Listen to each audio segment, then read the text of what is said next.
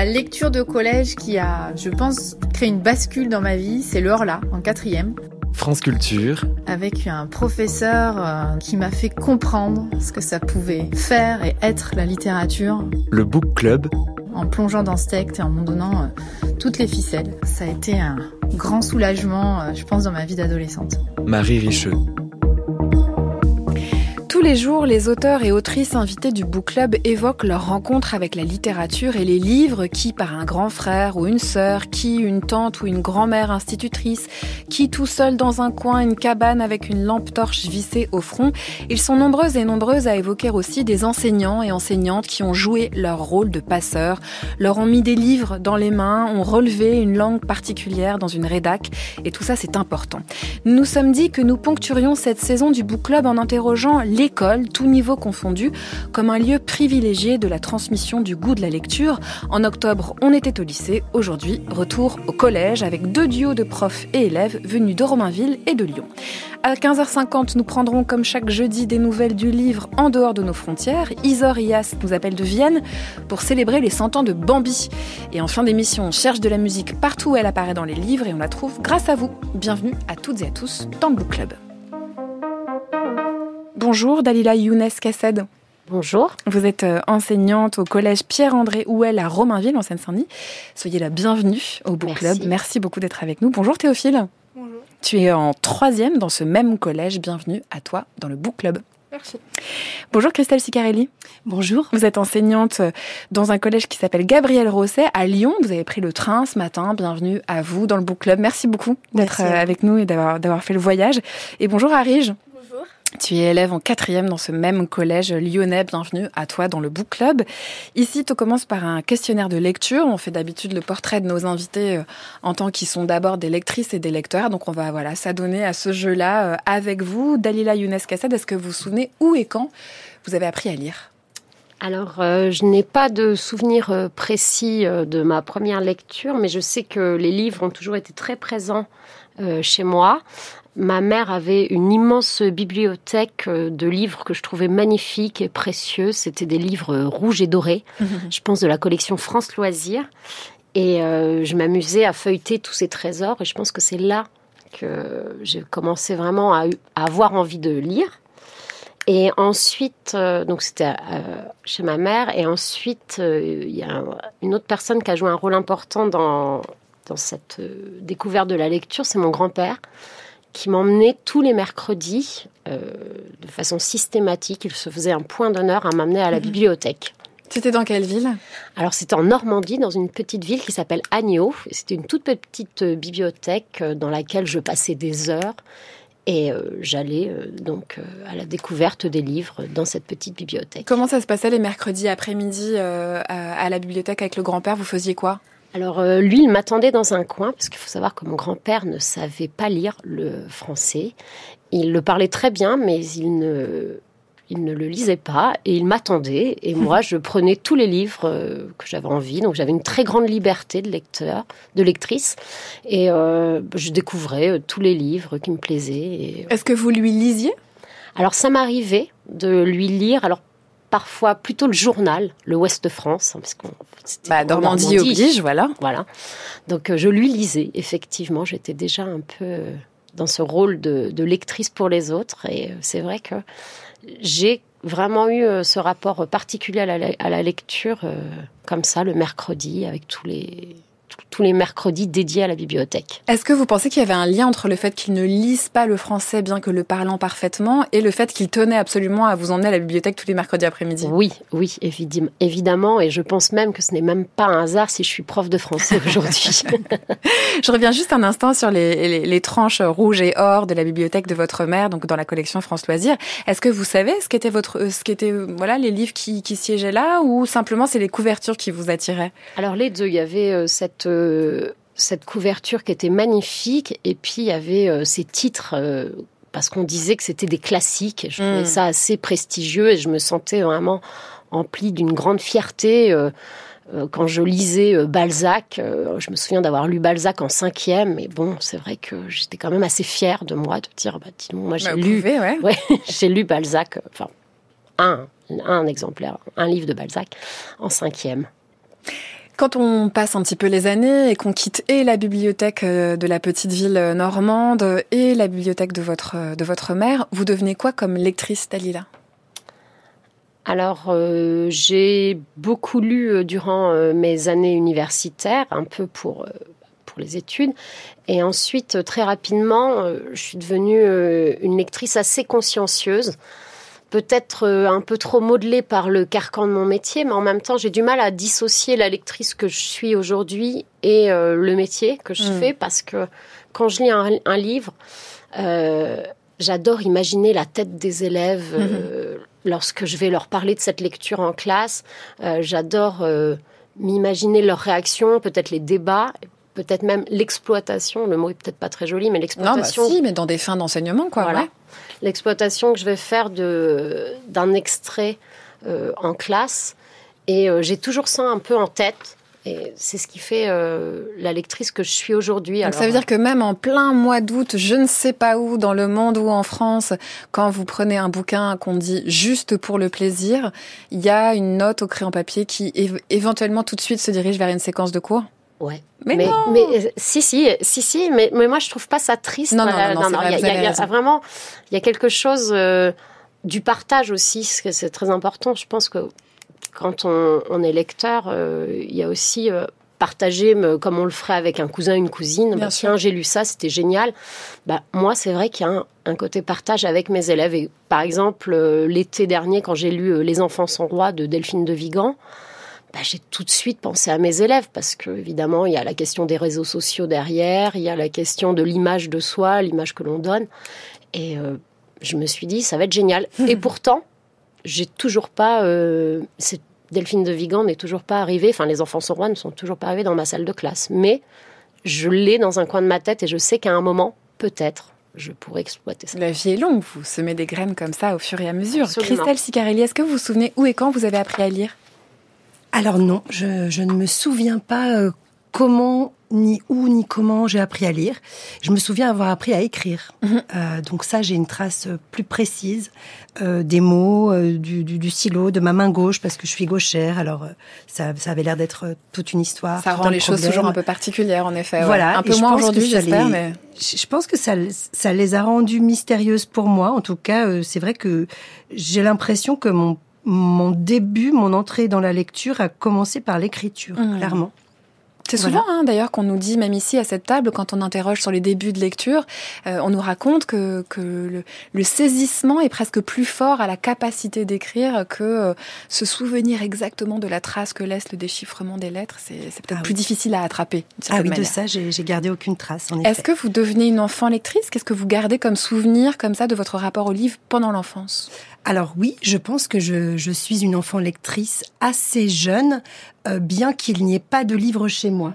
En revanche, euh, vraiment aucune pas de collection rouge et or de Pas de collection, mais je dirais aucun livre, euh, parce que je, je, suis une famille où la langue française n'est pas forcément la langue qui... Et puis, il n'y a pas vraiment d'instruction non plus. J'habite dans une petite ville ouvrière. Je, on parle quelle langue chez vous si on ne parle pas le français? Alors, un italien. Je dis un italien parce que c'est une langue du sud de l'Italie qui, qui est assez différente de, de l'italien. Euh, on parle cette langue-là, on parle aussi le français, bien, sûr. Euh, on est beaucoup dans l'oralité, donc il y a de la langue et c'est très fort hmm. pour moi. En revanche, on me, on me, on m'offre quand même des albums. Donc j'ai des, des, souvenirs de, de lecture, euh, de, j'ai des souvenirs de moi en train de lire euh, ces albums des dizaines et des centaines de fois. Je suis pas sûre qu'on me les ait beaucoup lus. Je pense que vraiment, je suis allée euh, vers la lecture euh, toute Plutôt en solitaire, ouais. Voilà, c'est ça. Et j'ai un souvenir de bibliothèque aussi. Je pense qui a vraiment, euh, qui a vraiment marqué le début pour moi. Et cette bibliothèque, c'était l'endroit où je devais, où je devais rester tranquille sans sortir, puisque entre le dentiste qui était sur la place et l'activité danse, il fallait que j'attende quelque part, et ma grand-mère qui s'occupait de moi me demandait de rester dans la bibliothèque et de ne pas bouger, de ne pas sortir de la bibliothèque jusqu'à ce que ce, soit l'heure de son arrivée pour qu'elle me récupère et m'amène euh, à la danse. Trop joli ces deux histoires de bibliothèque comme ça qui fondent votre rapport à toutes les deux. Et puis euh, ça m'a ça m'a le rapport au texte d'entendre ça. Donc au début, je me souviens bien même que je m'ennuyais et que je ne touchais pas forcément au livre.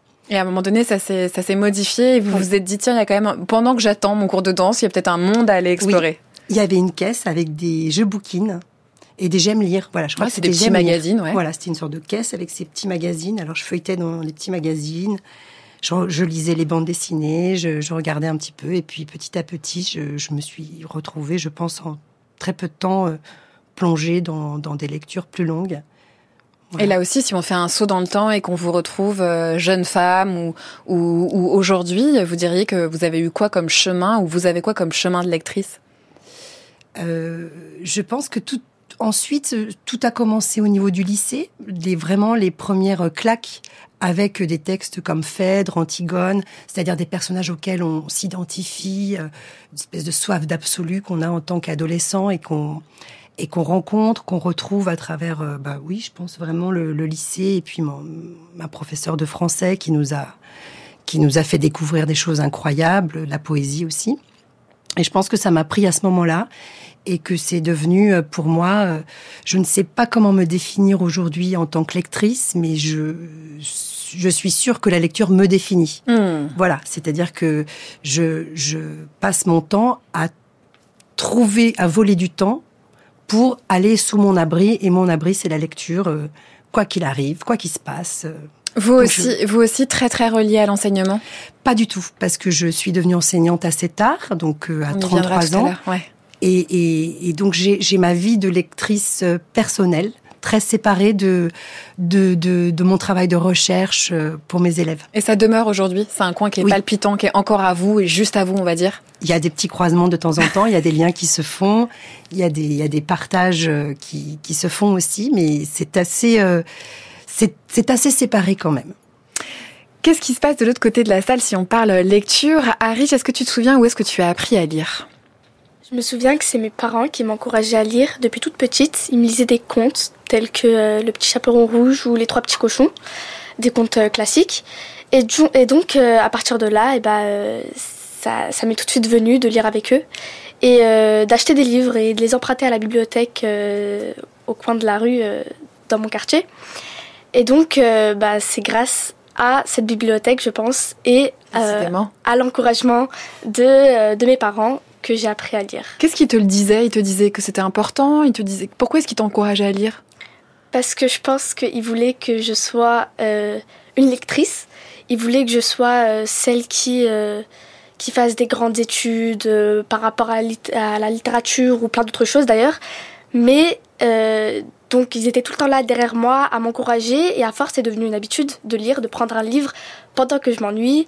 Et bah, grâce à ça j'ai une grande bibliothèque maintenant avec plein d'histoires. Et est-ce que tu es passé de répondre à leurs demandes ou à cette injonction à trouver quelque chose qui te fasse plaisir à toi, qui soit aussi un pur endroit qui te concerne, qui soit ton...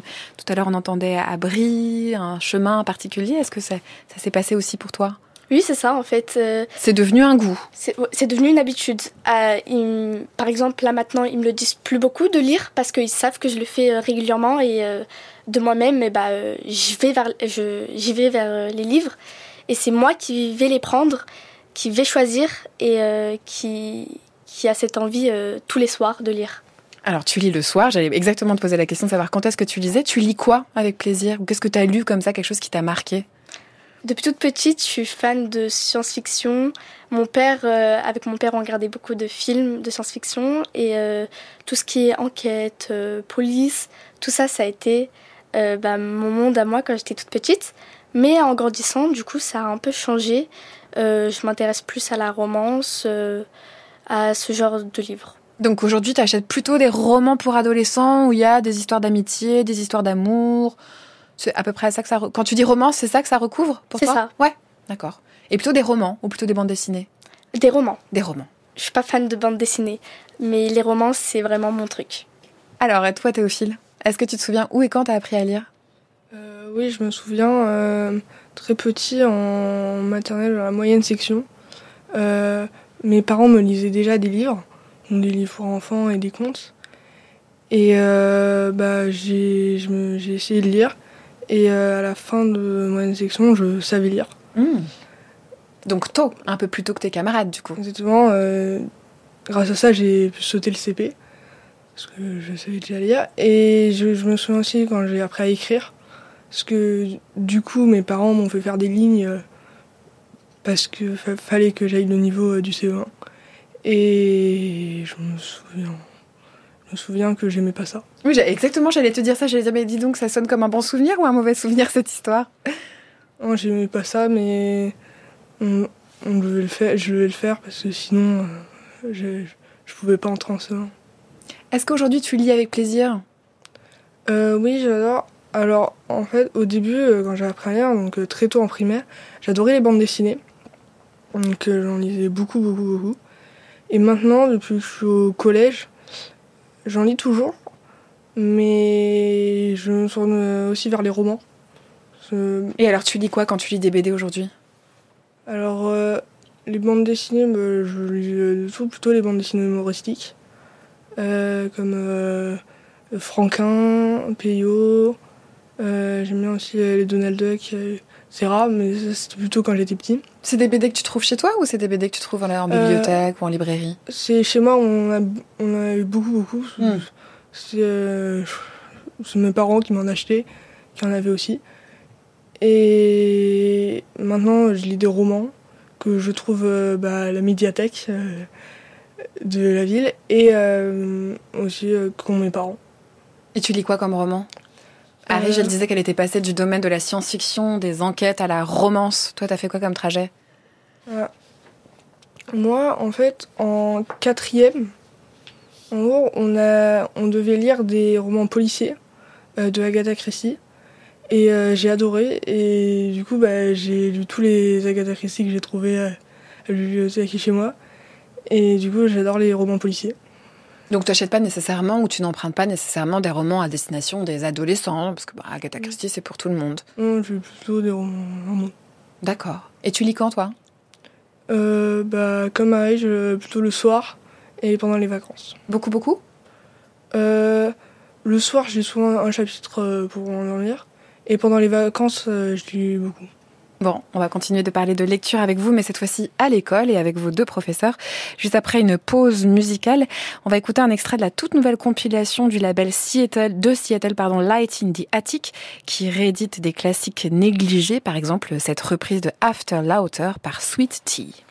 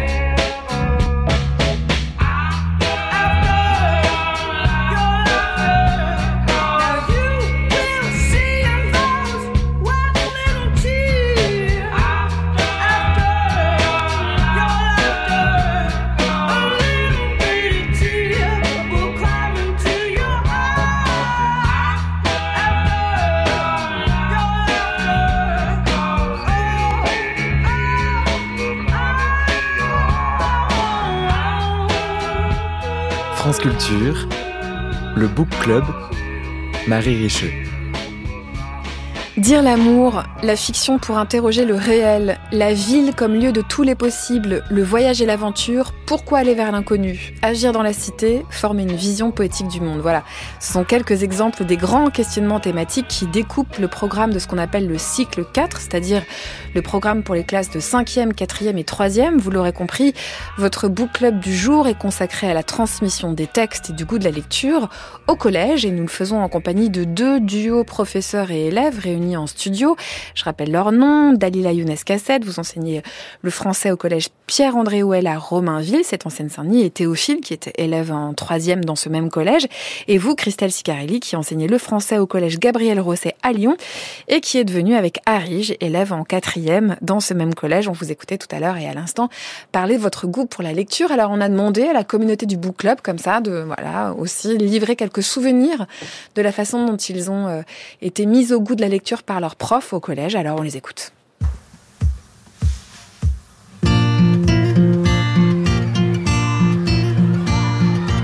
Bonjour le book club. Du tout début du collège, je me souviens de la série des Nils Hazard de Mario de Muraille. Le Baron Perché, quand j'étais en quatrième. Je visualise encore où étaient rangés les différents livres de cette autrice dans le CDI. Je me souviens parfaitement de ces fantastiques envolées en forêt dans les arbres qui m'ont tellement plu et marqué. Et dans l'album Tête à rap, il y avait un rap euh, qui revient régulièrement squatter mon esprit. Le rap du serial killer euh, que Nils Hazard, le professeur en étruscologie, poursuit. Ça m'est complètement resté en tête. L'un de mes grands souvenirs euh, de lecture du collège, c'est L'enfant et la rivière d'Henri Bosco. J'ai lu en sixième. Le personnage principal avait un prénom étrange, il s'appelait Pascalet. Il s'ennuyait beaucoup, or euh, enfant je me suis beaucoup ennuyée, donc je pense que je me retrouvais dans ce personnage. Et l'ambiance était euh, à la fois réelle et, un peu onirique. Euh, c'est une ambiance que j'ai retrouvée après dans, dans Grand Moon. Le livre qui m'a le plus marqué pendant le collège, c'est Belle Amie de Maupassant. Ma lecture de collège qui a, je pense, créé une bascule dans ma vie, c'est l'Orla, en quatrième, avec un professeur qui à l'époque allait de La Rochelle où elle avait un mi-temps à Segonzac où j'étais au collège en Charente, où elle avait son autre mi-temps. Je réalise maintenant ce que ça voulait dire. C'était la première fois que je lisais un livre euh, dans lequel le personnage principal était aussi complexe. Et c'est la première fois que j'ai eu très envie que le livre ne finisse pas. Et je me souviens avoir pleuré euh, chez mes grands-parents parce que justement je savais que c'était les dernières pages. Cette littérature où on parle des versants cachés de l'âme, ça a été un, grand soulagement, euh, je pense, dans ma vie d'adolescente. Eh ben, merci beaucoup à tous les membres de la communauté du Book Club qui nous ont livré leurs témoignages, leurs souvenirs de lecture au collège. Quand vous entendez ça, est-ce que ça vous parle l'une et l'autre du métier que vous faites? Et peut-être euh, est-ce que ça renforce euh, je ne sais pas, toutes les raisons pour lesquelles vous l'avez euh, un jour choisi. Tout à l'heure, vous nous disiez, euh, Christelle Sicarelli, que vous l'aviez embrassé ce métier à l'âge de 33 ans, donc avec une vie un peu avant. Qu'est-ce qui vous a motivé et quelle est la place de, je ne sais pas, la foi dans la lecture et dans les lettres dans ce choix-là? Euh, Disons qu'avant avant de rencontrer ce métier, et donc qu'on pourrait presque aujourd'hui appeler une vocation, mm pourquoi pas je, je, n'avais aucune ambition professionnelle. C'est-à-dire que je, je pensais que toute ma vie euh, était consacrée justement à la possibilité d'avoir du temps pour lire et pour écrire. Et donc euh, de, de faire euh, ce qu'on appelle des petits boulots, qui moi me convenaient très bien, parce qu'ils étaient très souvent dans un cinéma d'art et d'essai, dans un théâtre, dans un opéra. Enfin, ma vie me, me convenait très très bien. Et je n'avais pas forcément euh, la capacité d'imaginer qu'il pouvait y avoir un métier qui, qui conviendrait à cette euh, à cet amour de la lecture, à cette envie d'avoir plutôt des mots, de l'écriture. J'avais pas du tout pensé, alors que j'avais fait des études euh, littéraires. Hein, J'ai vraiment fait une maîtrise de lettres euh, où tout le monde se destine à l'enseignement et puis nos professeurs nous en parlent régulièrement. Moi, ça m'avait pas traversé l'esprit. Mm. Je me sentais pas du tout concernée par par tout ça. Euh, c'est seulement lorsque euh, j'ai je, me suis retrouvée maman de deux enfants euh, avec un, mon, mon, mari est comédien. J'avais besoin de stabilité, j'avais besoin d'un métier un peu plus, je sais pas, sécurisant, on va dire. Et je ne savais absolument pas quoi faire, donc j'étais terrorisée, paniquée. J'avais l'impression qu'à part justement, on va dire euh, transmettre des livres, écrire, rédiger, mais que autour de la fiction. Alors, mais je pensais encore pas, encore pas à l'enseignement. Je me suis donc retrouvée euh, bibliothécaire par hasard pendant deux ans, et j'ai trouvé ça formidable. J'ai vraiment beaucoup aimé. Et au moment de, de c'était contractuel, donc quand euh, quand le, le contrat s'est terminé, euh, je me suis dit qu'est-ce que je fais? C'est vrai que commençait à venir un peu l'idée de de transmettre. Euh, j'avais commencé à comprendre. Je pense qu'on me l'avait dit que peut-être que le métier qui, allait bien avec mon mes envies, mon profil, mes études, mes compétences, c'était celui-là. Donc je me suis lancée par hasard dans l'aventure, euh, pareil, de manière comme professeure remplaçante contractuelle. Et bonne pioche ou pas? Ah bah, c'est-à-dire qu'en fait, au bout de deux semaines, euh, alors que je pensais vraiment ne faire ça que en attendant de, au bout de deux semaines, j'ai su que je ne chercherais plus où est ma place. Voilà, que c'était que c'était là, euh, que c'était là. Et alors, est-ce que vous savez pourquoi? Est-ce que vous savez ce qui se joue dans une salle de classe de français qui fait que c'est votre place? Alors, euh, est-ce que je sais? Je, je, je, sais que je il y a une forme de liberté. Euh, je me sens libre, je me sens moi je n'ai pas l'impression. alors, je, je, joue un rôle, bien sûr. Hein, je joue le rôle de l'enseignante, euh, mais ce rôle-là, il est assez naturel. Et les choix que je fais sont des choix très très sincères, très premier degré. J'adore ça. Euh, voilà, j'ai l'impression de faire passer un petit peu des choses en termes de lecture et de littérature en tout cas, parce que pour ce qui est de l'étude de la langue et de toutes les autres sous-catégories mm. qu'on a dans notre matière, il y a quand même une technicité à travailler, euh, quelque chose à, à mettre en forme de manière plus précise. C'est vrai qu'on aborde ici une partie de votre métier d'enseignant de français. Tout à fait. Mm. Malheureusement, un peu, un peu trop petite à notre goût parfois. Mais, euh, mais en tout cas, pour ce qui concerne euh, la transmission de la lecture et de la littérature, je, je pense que j'ai fait le bon choix. voilà. Bon, Tant mieux, euh, je pense que tous vos élèves en sont, euh, à mon avis, euh, ravis. Dalila Younes comment, comment vous parleriez-vous d'une vocation, ou peut-être du sens de ce métier? Comment vous le rencontrez? Quelle place ça tient aujourd'hui dans votre vie, cette, cette idée de la transmission de, du goût de la lecture? Ah ouais, alors moi, je suis un peu dans le même profil que, que, ma collègue, finalement, avec une espèce de hasard. Mmh. Un hasard qui fait très bien les choses, puisque au tout départ, je fais des études de lettres modernes et euh, je ne me destine absolument pas à être enseignante. Vraiment, euh, les professeurs et effectivement tous les, camarades de, fac ont tous euh, comme ambition d'aller passer des concours, le CAPES, l'agrégation, et moi pas du tout. moi je me dis, j'hésite entre du journalisme, de l'édition. Et finalement, un peu par hasard, je passe le concours. Vous êtes marrantes toutes les deux quand même, l'air de pas y aller quand même. Vous passez le bah, concours, ouais. Oui, je passe le concours, je le réussis et je me retrouve face euh, à des élèves un peu. C'est vraiment, j'ai l'impression de me retrouver là un peu par hasard, quoi. Et peut-être effectivement cette histoire euh, pour une espèce quelque chose d'un peu euh, provisoire. ça va durer 15 jours et puis après je vais repartir, je ferai autre chose. Et puis finalement, euh, j'arrive devant cette classe de quatrième, c'était à Paris, dans le 17e arrondissement, un quartier très chic, quartier des Ternes. Et là, je commence à lire des textes de Maupassant devant eux. Et y a, y a j'ai eu le coup de cœur, quoi. les yeux des élèves hmm. rivés sur moi. Ils écoutent dans un silence euh, vraiment incroyable. Et je me dis, bah oui, c'est ça. J'ai senti tout de suite que. Et c'est quoi le plus important? C'est la question de la transmission finalement, quel que soit ce que vous transmettez, ou c'est vraiment parce qu'il y a la littérature au milieu de tout ça?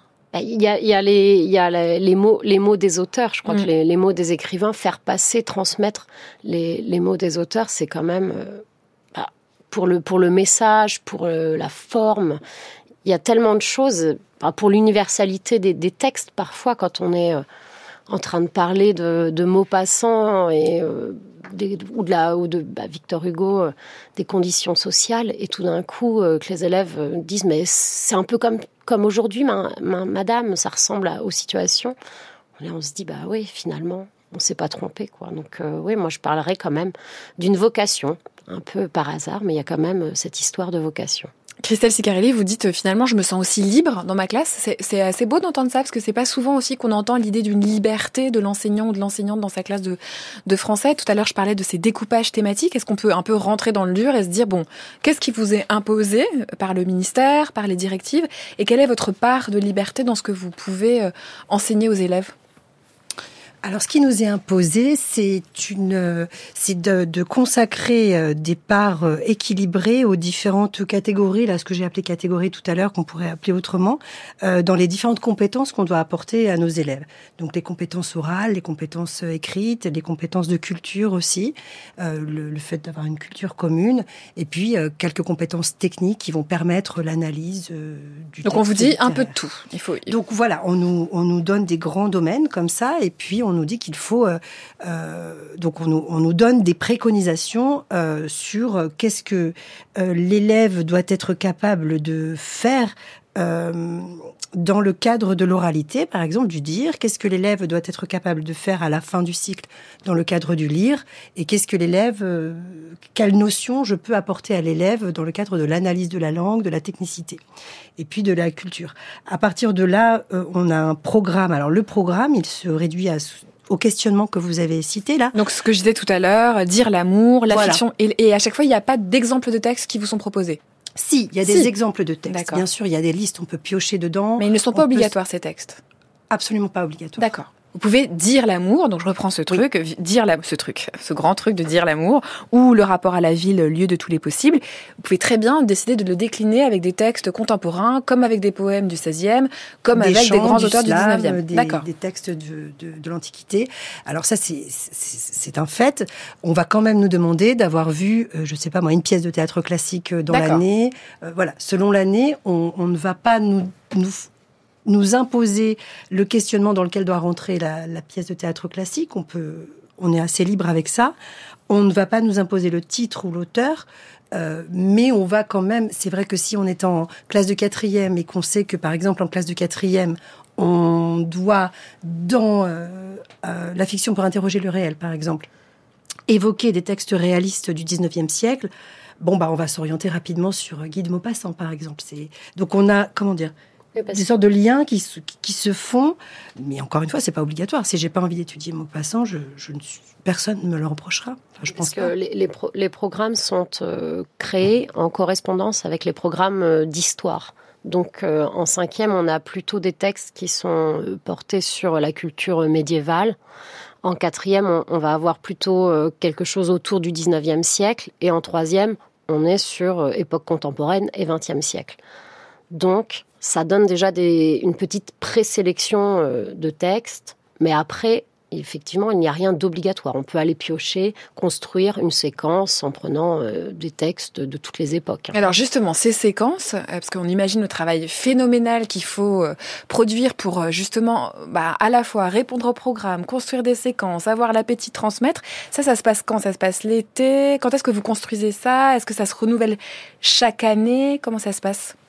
Alors, on, Dalila Younes. C'est, c'est un travail, effectivement, c'est un, un, travail assez monumental. Il faut euh, construire des séquences, euh, alors qu'on peut reprendre d'une année sur l'autre, évidemment. On utilise évidemment euh, la, les manuels scolaires. On va chercher des ressources au CDI aussi. On, on s'appuie euh, grandement sur euh, les professeurs documentalistes.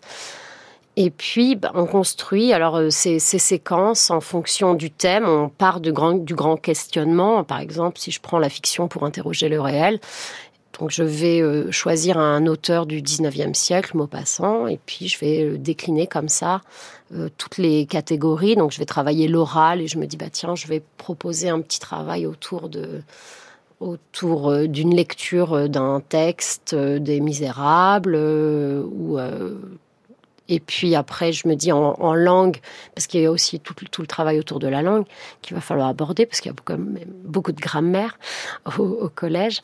Et donc, euh, voilà, je vais décliner comme ça toutes les compétences à acquérir pour nos élèves euh, sur... Euh, les compétences qui sont très linguistiques, qui ont trait à ce que vous disiez tout à l'heure, la, la transmission de la grammaire, vraiment le rapport à la langue. Vous vous appuyez aussi sur les textes littéraires que vous discutez par ailleurs. Tout ça, ça finalement, ça devient des outils pour travailler différents axes de votre, de votre Oui, euh, on considère même, bah, moi je considère, je pense que je suis pas la seule, que ce sont euh, des outils, mmh. vraiment, tout simplement.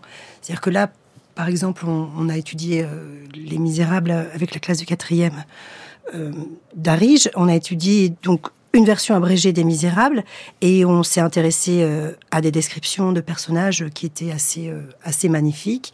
Et pour s'intéresser à ces descriptions de personnages on a quand même euh, précisément été chercher dans les les, les substantifs les noms communs qui allaient euh, être dans le, champ lexical du corps, du, physique, et puis on a regardé aussi les adjectifs qui, étaient apposés. Donc on a vu qu'il y avait des, adjectifs épithètes, euh, donc qui étaient collés. On a vu qu'il y avait d'autres expansions du nom, donc on a essayé de les définir. Comment on peut euh, comment on peut rallonger euh, l'image euh, pour décrire un visage, pour décrire une odeur. Donc quels mots on peut utiliser?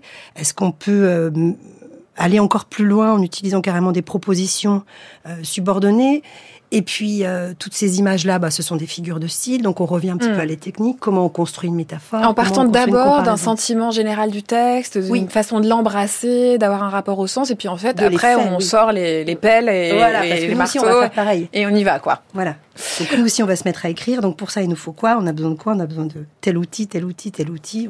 On, sort la boîte à outils. Et on regarde la boîte à outils des, des autrices et des auteurs. Je vais vous demander, euh, moi, moi, je suis la pauvre dans l'histoire. Je suis la bonne de elle, et moi, je dois faire ma riche. Voilà. C'est ça. Elle, elle est, c'est la riche, elle doit faire la pauvre. Et je comprends pourquoi. À peine elle arrive, elle fait des gestes de riche. Bah, je Mais je viens de commencer, il y a des moments, je viens de commencer. Bah, dans ce cas-là, il y a deux la scène, après on verra. Qui dit que je voulais pas faire la pauvre un peu plus tard? C'est une bonne question, ça. Vous voyez pourquoi c'est une bonne question ou pas? Non. Non. Bah si, la question qu'elle pose, elle nous amène vraiment au cœur de la pièce. Ce que Marivaux nous dit, Là, les riches jouent les pauvres, les pauvres jouent les riches. Et personne n'y arrive. Personne n'y arrive bien. Ce qui nous montre, c'est qu'on est complètement prisonnier de notre condition sociale. Et que, quand on est riche pendant 20 ans, pauvre pendant 20 ans, on peut toujours se mettre en haillon quand on est riche. Et puis en robe de haute couture quand on est pauvre. On ne se débarrasse pas d'un langage, d'un certain type de sujet de conversation, d'une manière de s'exprimer, de se tenir, qui indique d'où on vient. Et d'ailleurs, ça s'appelle le jeu de l'amour et du hasard, mais il nous montre qu'il n'y a pas de hasard. Les riches tombent amoureux de qui dans la pièce? Des riches. Et les pauvres, ils tombent amoureux de qui dans la pièce? Des pauvres. Des pauvres. Donc ils se reconnaissent malgré leur déguisement. Je ne suis pas la seule, mais moi, quand je pense passion de l'enseignement, je pense Carole Franck, en effet, dans le film L'esquive d'Abdelatif Keshish, où elle met au cœur de son année scolaire la transmission d'une pièce de Marivaux. Est-ce que c'est complètement fantasmagorique d'imaginer que dans les classes de français aujourd'hui, en 2023, on parle des textes de cette manière-là avec les élèves? Non, pas du tout. Je pense que ça se passe euh, idéalement euh, comme ça, et très souvent comme ça. Alors quand je dis idéalement, euh, plus ou moins, hein, parce que je pense que là, elle n'est pas exactement arrivée à ce que, techniquement, quand elle a préparé sa séance et sa séquence, avec la trace écrite finale, avec le chapitrage, etc. Est-ce que ça se passe exactement comme elle l'avait rêvé? Voilà, mais ce qui se passe, c'est encore mieux, finalement. C'est ça qui est une réussite. Donc euh, non, je pense que, surtout au collège, au collège, on, on doit vraiment euh, permettre aux élèves d'acquérir une réception du texte, c'est-à-dire une autonomie, d'être libre de, lire un texte, de s'émouvoir ou pas. Et de pouvoir le dire. De, pouvoir le dire, et puis de pouvoir exprimer, mais alors, euh, ses propres sentiments, interprétations, sans qu'il s'appuie sur quelque chose qui soit vérifiable. Absolument pas besoin de vérifier la, la, la, la, la pertinence du propos à partir du moment où l'élève a envie de s'exprimer sur un texte. Même sentiment pour vous, Dalila Younes Kassed Oui, absolument. Euh, la première euh, et la meilleure peut-être euh, analyse possible d'un texte, c'est de partir des impressions de lecture des, élèves. Quoi. C'est vrai que quand on leur pose, on a fait une lecture et on leur pose la première question, qu'est-ce que vous en pensez? Et là, bah souvent, mais ça parle vraiment, les gens vous répondent. Hein. mais c'est assez incroyable, mais bizarrement, les, les, élèves ont des réponses qui sont très justes. Ils sentent les choses. Et nous, notre travail, bah, c'est de justement d'affiner, de préciser, de, donner les outils pour euh, remettre tout ça en ordre et clarifier, et savoir pourquoi ils avaient eu cette espèce de feeling un peu magique sur le texte et leur dire bah voilà, vous avez eu ce sentiment, vous avez eu cette impression parce que l'auteur a mis telle technique en place. Et go pour l'analyse. Et voilà. Bon, ils piaffent d'impatience, ils sont venus avec des textes. Je te regarde à Rige, euh, en classe. Vous avez étudié Les Misérables. On en lit un extrait?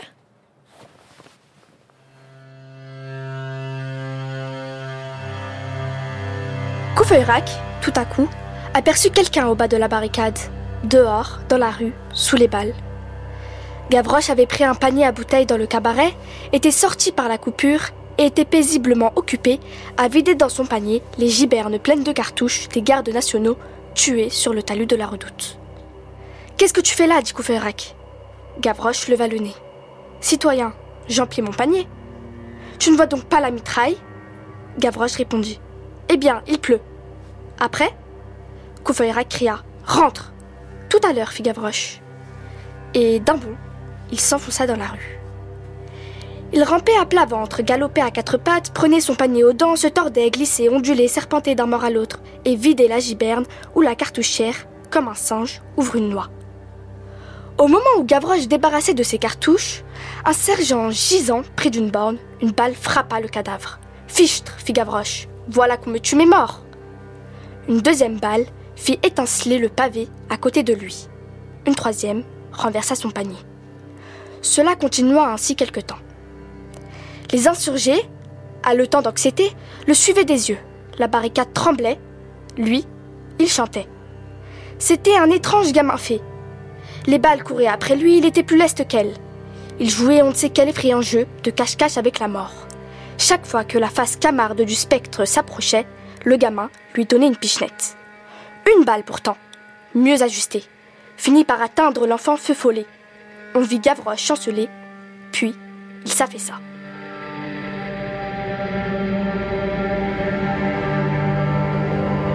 Mais heureusement que tes parents t'ont dit de lire euh, pendant toute ton enfance, parce qu'il va falloir venir lire à la radio tous les jours, Arige. C'est magnifique. Tu viens de lire un extrait donc des Misérables de Victor Hugo. C'est un texte qui paraît en 1862, un passage assez précis qui a été euh, étudié en classe. Est-ce que tu veux nous en dire quelques mots? Qu'est-ce que ça t'inspire? Si on était en classe et que c'était la première lecture, comment est-ce qu'on en parlerait?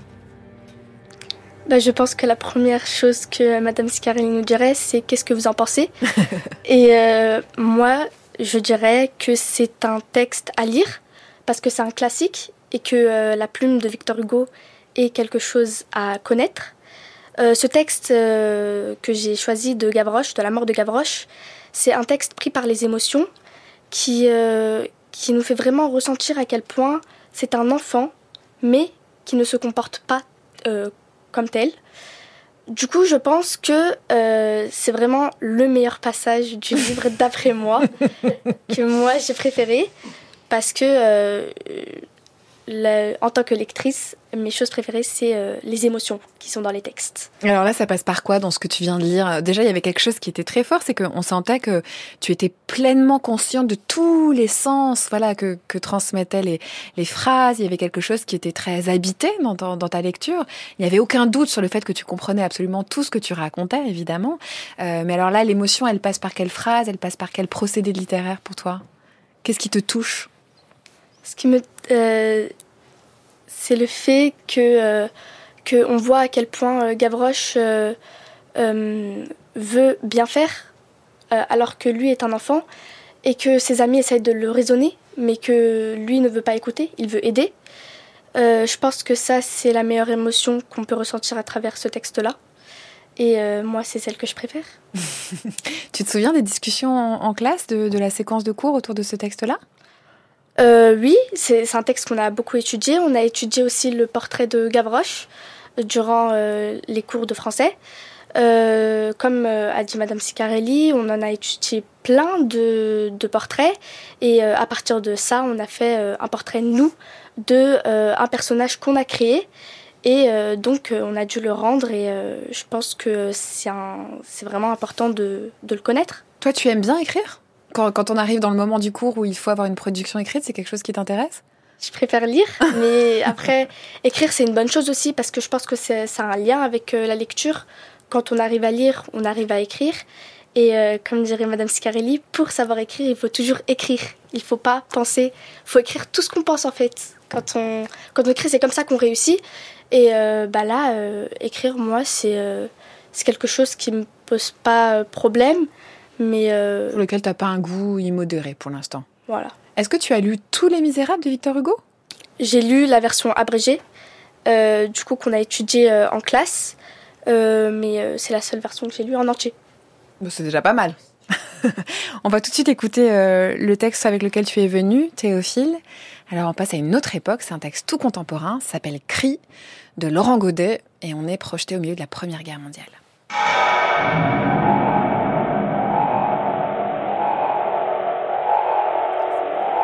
La nuit tombe. Il commence à faire froid. Les premiers ne tardent pas à apparaître. Une grappe d'hommes épuisés qui marchent lentement, la tête basse, sans parler. Ils trébuchent souvent car ils sont trop fatigués pour ne pas laisser traîner leurs bottes. Une poignée d'hommes. Je les regarde passer. On dirait un peuple debout. On voit à peine la couleur de leur uniforme. Juste de la boue séchée, partout sur les visages et sur les vêtements. Des barbes de trois jours. Le regard vide. Je crois qu'ils ne nous ont pas vus. Aucun ne nous a salués, aucun ne nous a même adressé un signe de la main ou du regard. Des ombres, sales et courbées. J'ai entendu le soldat d'Hermoncourt, dans mon dos, qui murmurait entre ses dents Pas beau à voir cela. Et c'est vrai qu'ils étaient hideux écuyer fatigué de chevaliers disparus.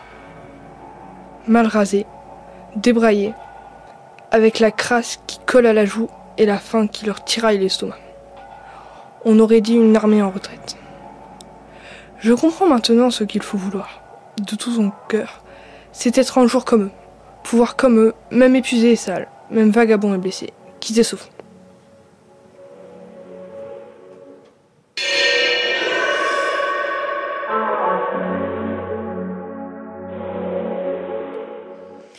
C'est un extrait de Cri, un texte de Laurent Godet euh, qui est apparu en 2001. Alors Théophile, bravo déjà pour cette magnifique lecture. Qu'est-ce que tu peux nous dire de ce texte-là? Euh, bah, C'est un texte euh, de 2001, mais qui, raconte la Première Guerre mondiale. C'est une fiction. Et bah, ça raconte l'histoire de l'homme qui voit la relève les, soldats qui vont remplacer, et, du général qui se dit que il faudrait mieux euh, quitter le front, euh, même blessé, que y mourir. C'est un texte très poétique et qui montre bien euh, toutes les violences de la Première Guerre mondiale. J'imagine que c'est aussi un conflit que toi tu peux étudier en histoire, euh, la Première Guerre mondiale. Est-ce que tu dirais qu'il y a une différence pour toi entre apprendre des choses sur la Première Guerre mondiale en cours d'histoire avec ton prof d'histoire ou ta prof d'histoire et je dirais apprendre d'autres choses ou approcher autrement la guerre mondiale par la littérature? Qu'est-ce que ça change? Ah, D'abord, on a commencé euh, au début d'année dans le programme à apprendre la Première Guerre mondiale en cours d'histoire. Donc euh, en histoire, on étudie plus euh, les dates, euh, les, les chiffres, les, faits, exactement les faits. Mais en français, on va plus étudier évidemment les lettres de soldats. Donc on se met plus à la place des soldats, on, on imagine ce qu'ils pensent de la guerre. Et c'est une autre approche, c'est différent. On parlait aussi tout à l'heure avec ta professeure du, rapport à la description. Ici, j'entendais par exemple quand tu lisais la, saleté, la crasse, l'apparence physique. Je sais pas, est-ce qu'il n'y a pas une forme de, zoom comme ça qui te permet de mieux approcher quelque chose qui pourrait paraître plus lointain en cours d'histoire? Euh, oui, souvent euh, dans les textes qu'on a étudiés, euh, ils parlent des conditions de vie, d'hygiène, etc. Et c'est beaucoup plus précis parce que ça nous raconte toute la saleté, évidemment, la nourriture qu'ils mangeaient, les, toutes les. il dormait pas beaucoup, le, froid aussi, et la peur d'être tué. Tout ça, bah, on l'a étudié en cours d'histoire, mais on ne voyait pas de la part des soldats. Et on les étudiait d'un point de vue extérieur.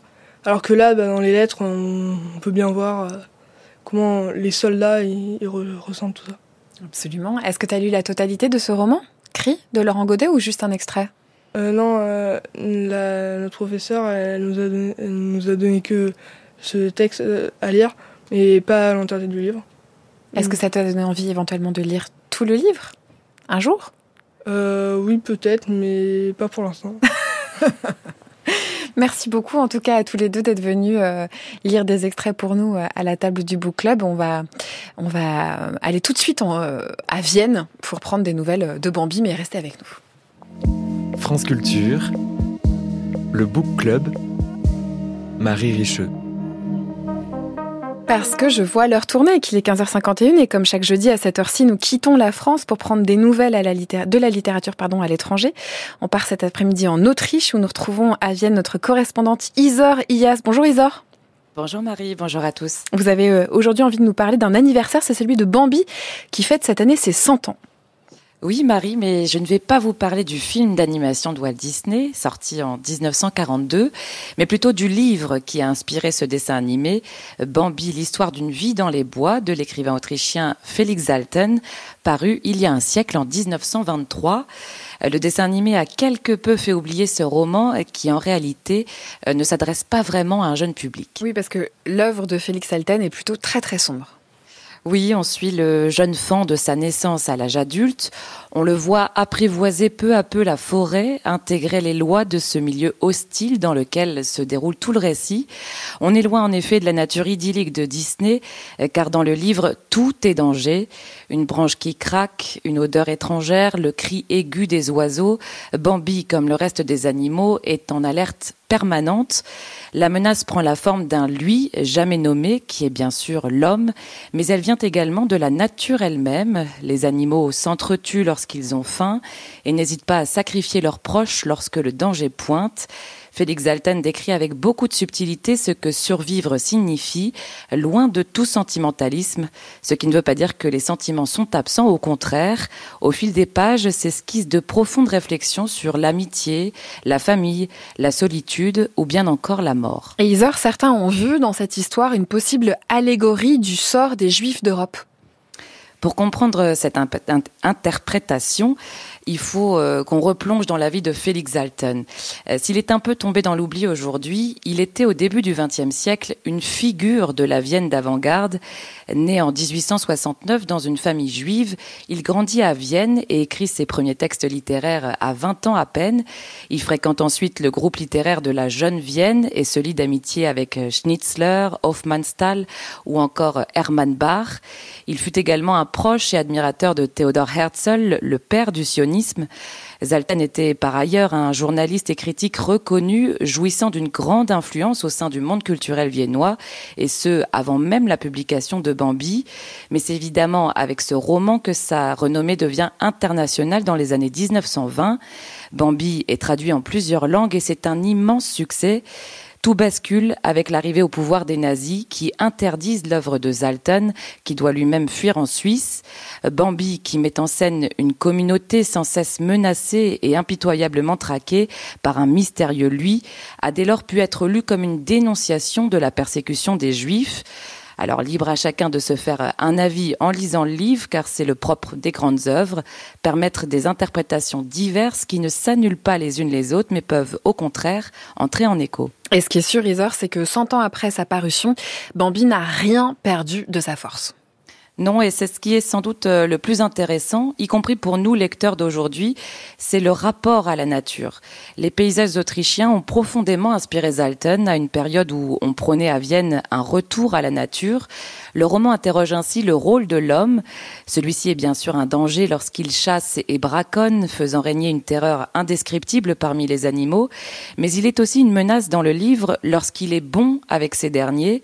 À un moment, un chevreuil est recueilli par un homme le nourrit, le garde au chaud, mais lorsque l'animal doit retrouver son milieu naturel, il n'est plus adapté, semble avoir perdu son instinct et finit donc par être tué. Zalten interroge dans ce roman ce qui nous lie aux animaux et ce qui nous en distingue, avec l'espoir que nous réussissions à vivre ensemble, chacun à sa juste place. C'est en cela que ce récit reste fascinant, un siècle après sa parution. Si vous avez envie de le découvrir, sachez que le roman a été traduit par Nicolas Vaquet et publié aux éditions Payot et Rivage avec une préface du philosophe Maxime Rovert. Bah merci beaucoup Isorias, on va lire ça et puis on peut vous réécouter en passant par franceculture.fr rubrique lecture sans frontières.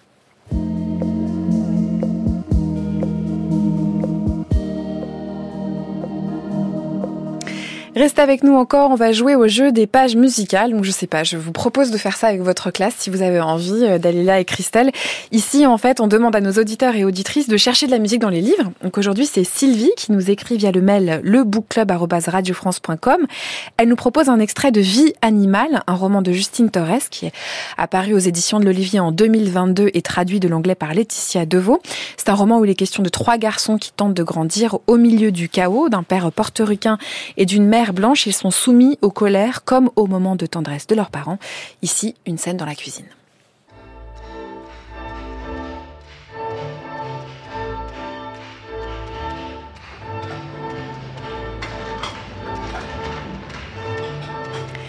Quand on est rentré de l'école, Paps avait envahi la cuisine. Il préparait à dîner et il écoutait de la musique. Il était en forme.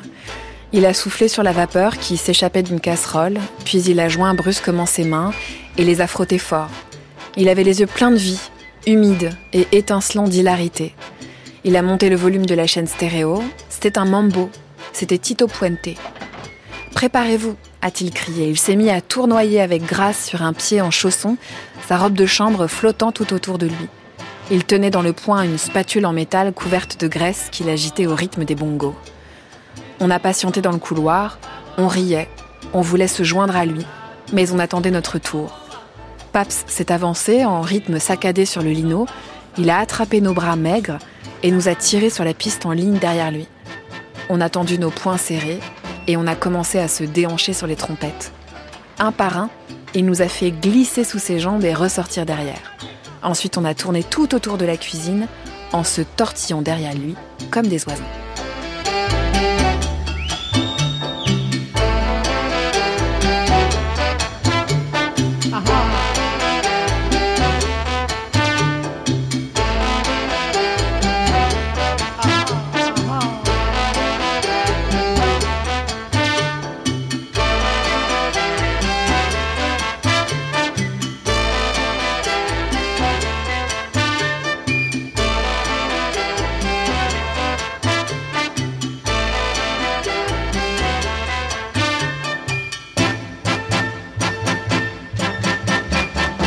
Merci beaucoup Dalila Younes Kassed d'avoir été avec nous. Merci. Et merci à vous Christelle Sicarelli d'avoir été avec nous, d'avoir pris le train depuis Lyon. Merci C'est super de vous entendre parler comme ça de la transmission des textes. Un immense merci à tous les deux, Agir et Théophile. C'était bien cette émission de radio? Oui. Oui. C'était super de vous entendre lire et parler de, de ces cours de français au son. Cet après-midi, c'était Alexandre Dang à la réalisation Vivien de Meyer. Un immense merci à toute l'équipe du Book Club qui m'aide à penser et préparer ces émissions. Grand merci tout particulier à Mathilde Wagman. Aujourd'hui, vous pouvez réécouter le Book Club sur franceculture.fr et pourquoi pas vous abonner au podcast via l'application Radio France.